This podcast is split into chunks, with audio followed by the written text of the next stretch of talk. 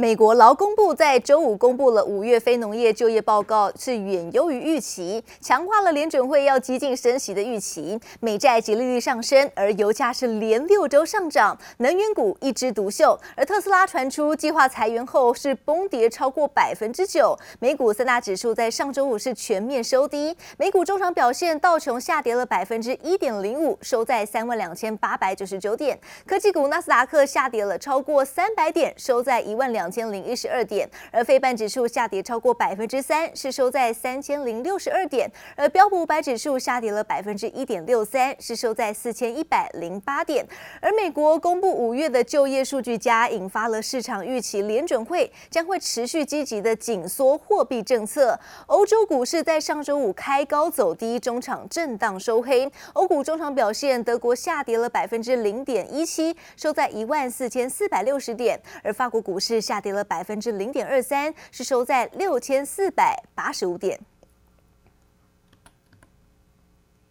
美国商务部长雷蒙多最新接受了 CNN 访问时表示，为了要对抗目前的高通膨，拜登总统已经要求团队研究要取消对中国加征的部分关税。This is the biggest issue that we face now. The economy is so strong, labor market is good, companies are growing, but inflation is a reality and people are struggling with it. No one has a crystal ball. Anyone who tells you they do, I would question. Um, the Fed has taken strong action, and I'd like to think, you know, this year, later this year, we'll start to see uh, some relief, and we're doing everything we know how to do. 雷蒙多说，有一些产品，像是居家用品跟自行车等等，取消这些产品的关税是有道理的。但也补充说，政府已经决定要保留对钢铁跟铝制品征收的部分关税，保护美国工人跟美国的钢铁产业。而另外，雷蒙多不认为拜登政府一年前推出的一点九兆美元纾困方案导致高通膨，但是也坦言半导体短缺的问题可能会持续到二零二四年，喊话要国会尽快通过晶片美国制造方案。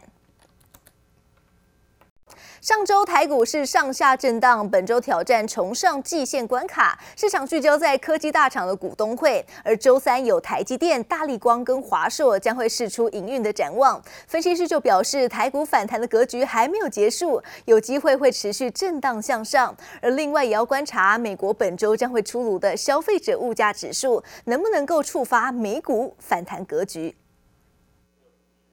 台股指数上下震荡，端午节前盘势拉回，本周续战季线，不止紧盯上市柜五月营收，周三黄道吉日，许多大厂选在这天召开股东会，包括台积电、国巨、联咏、瑞昱、大立光、华硕等等，另外还有台塑四宝业绩发表会。周四股东会，千金股祥硕登场，IC 设计厂敦泰、太阳能大厂元晶也将释出最新展望，预料将牵动大盘走势。在这个反弹的格局仍然没有结束，所以这个指数的一个部分来讲，确实还是有机会这个持续震荡往上。所以目前反弹格局资金还是持续流向电子族群哦，电子还是有机会表现比较强势。分析师预期本周台股将维持锯齿状涨多跌少的格局，不过观察重点不在台股身上，而是聚焦在美国科技类股能否延续强势格局。最受瞩目的是将在周五出炉的五月消费者物价指数 CPI 和六月密西根大学消费者信心指数。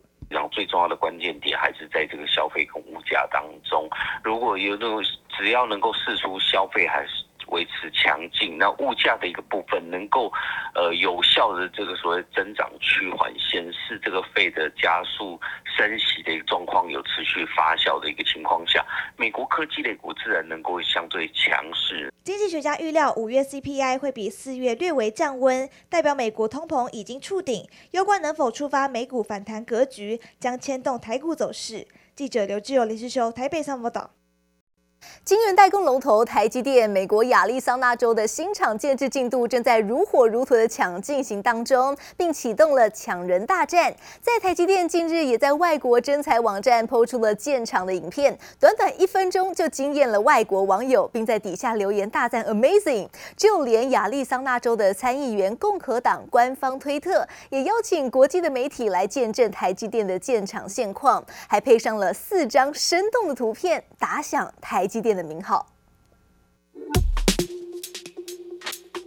大量工作人员及卡车来来往往，还有许多重型机具进驻。晶圆代工龙头台积电在外国征才网站首度曝光美国亚利桑那州建厂画面，可以看到从一大片荒芜空地，厂房逐步成型。而短短一分钟的影片也惊艳外国网友，不但在底下留言大赞 “amazing”，还说是历史性的里程碑。就连半导体测试厂艾克尔也表示很高兴台积电一起加入亚利桑那州的行列。无独有偶，亚利桑那州参议院共和党官方推特也抛出邀请国际媒体见证台积电建厂的现况，还配上四张生动图片，打响台积电名号。And it is set to be completed in 2024. It will produce 20,000 wafers each month, and those wafers make key components for everything from cell phones to F-35 fighter jets. It's going to create 2,000 new high-tech jobs. 不过，台积电与 Intel 同样在亚利桑那州扩建的。工厂只有相距八十公里，也预定二零二四年投产，并紧锣密鼓展开征才大战。而日经亚洲评论报道，要在美国征到高度专业半导体技师及工程师并不容易。Intel 开出的平均年薪也比台积电高出一万美元，征才将是一大挑战。就人才上面来讲，或设备来讲，他们应该都有一定的把握。不管是建厂，或者是所谓的在人才上面的需求上面。只要能够获得当地政府的支持，或者美国政府的支持，其实相对来讲应该都不是太大的问题。虽然受美股震荡影响，拖累台积电周五 ADR 下跌超过百分之二点五。不过台积电即将公布五月营收，市场预期可望维持高档。而台积电股东会也将于八号登场，包括全球设厂计划、国际政经情势变动影响、竞争对手与终端需求等看法，都将成为半导体产业下半年的指标。景气风向球。记者综合报道。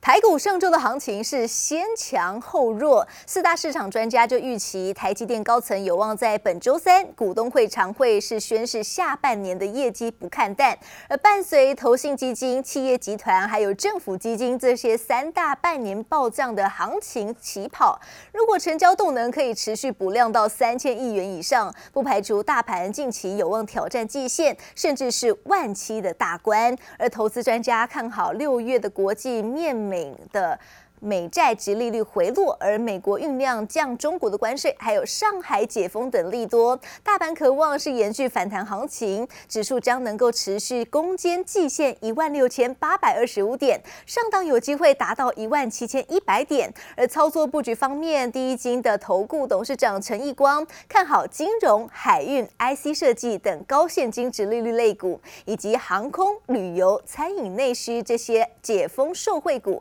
以及低轨。卫星族群，接着带您关心到是苹果全球开发者大会 WWDC 即将在台湾的时间七号凌晨登场，YG 就预测可能会推出 iOS 十六还有 iPadOS 十六这些作业系统，甚至配备苹果自行研发的晶片 M2 的新 MacBook Air 的笔电也有机会来亮相。而随着电子股即将进入到第三季的传统旺季，苹果镜头供应商大力光公布了五月营收是三十十一点四亿元，月增百分之零点六，年减百分之六点一，终止了双双衰退。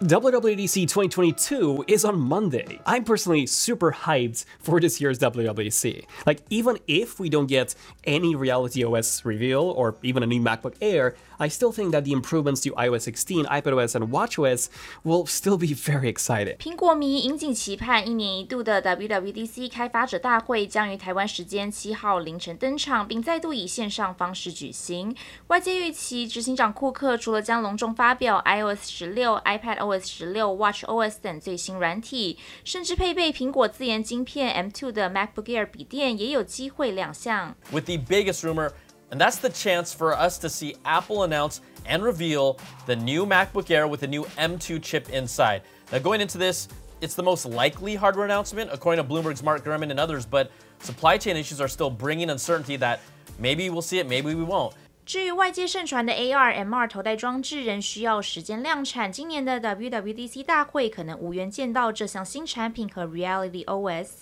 不过，随着 WWDC 本周登场，iPhone 与 Android 新机也将于下半年相继发布，科技股即将进入第三季传统旺季。苹果镜头供应链大力光五月营收也捎来好消息，金额达到三十一点四亿元，月增百分之零点六，年减百分之六点一，终止双衰，累计前五月营收。为一百六十四点一亿元，则较去年同期减少百分之十一点六。而大立光也预期六月动能有望比五月回升。像八 P 的这一类的 model 数有变多，但是大家对于会卖的好坏信心度还是不高。VR 的产品是会有一些会出货，大概是年底啊，那量都不会大。大力光八号将举行股东会，并全面改选董事，届时释出下半年镜头市场景气、主流产品规格趋势，以及车用和 VR 产品布局都备受市场关注。记者综合报道。大陆复工，欧美抢货潮报道，海运业各类的附加费通知书是三件齐发。远东美国线从六月十六号还有七月一号各加收了综合费率附加费，而另外七月起也将会另外加收燃油附加费。业内就预估整体的加征费用对于运费的涨幅大约是两成起跳，而国内的航运业者表示，上海全面复工，加上美西码头的工人谈判不顺利，业界都担心太晚出货会遇到代工或者是罢工的事件，而近期抢仓的问题开始发酵，加征多种的附加费是必然的错举。而国内的物流业者指出，欧美各大口的商会在近日是开始下单订购九月的开学季，还有年末的节庆商品。而过去航运旺季通常是从六月的下旬开始，但是近期业者担心北美的塞港情况会加重，都已经出现了抢订仓位的情况。而接着要带您关心的是，国内的染疫人数开始反转向下。近期行政院跟指挥中心开始对边境的松绑讨论，因应解封的商机，国内的华航、长荣航空都开始超前部署了。从疫情以来，班表均都是采取滚动式的调整，而随着各国的边境逐渐解封，提供各国的客运需求。其中，华航、长荣航在第二季的客运航班是增班大约两成，业界就推估第三季的航空增班率也最少会有两成起跳。长荣航从第四季已经开始规划要开辟欧洲的新航点，分别是意大利的米兰，还有德国的慕尼黑。而华航则是积极布局是客运市场。这也带您关心到代工厂宏捷科，因为中国的手机市场需求。求低迷，单月的营收是一点九七亿元，年减百分之四十八。公司认为今年上半年的整体市况是还是偏弱的，等到六七月进入到了传统旺季之后，下半年的需求动能才可望回温。而另外看到矽晶科厂台胜科在上周四召开了法说会，公司表示明年十二寸的晶圆的供应缺口将会放大至百分之十，因此对未来的展望是非常乐观。生化价晶圆代工厂宏捷科公布五月营收一点九七亿元，月增百分之五点三一，但仍年减百分之四十八。而反映需求减缓，宏捷科近期整体产能利用率也下滑到百分之四十至百分之五十。不过公司指出，随着中国解封及经济刺激，下半年手机需求会比上半年好，有助第三季营收表现。虽然成长幅度目前还无法预估，但已经看到回稳。半导体矽晶圆厂台盛科二号举行法说会，公司对未来营运抱持乐观态度，预期今年矽晶圆供需缺口约为百分之三，明年将进一步扩大到百分之十，看好这一波矽晶圆产业融景会比前一波来得长。今年资本支出预估一百八十九亿元，但公司也坦言，国内市场缺工缺料是目前经营团队需要克服的问题。工业电脑厂化汉周四举行记者会，董事长朱富全表示，对今年整体营运维持审慎乐观看法，除了既有的三大事业体接单畅旺，也积极拓展事业版图，包括匈牙利工厂预计七月量产，并成立新软体公司。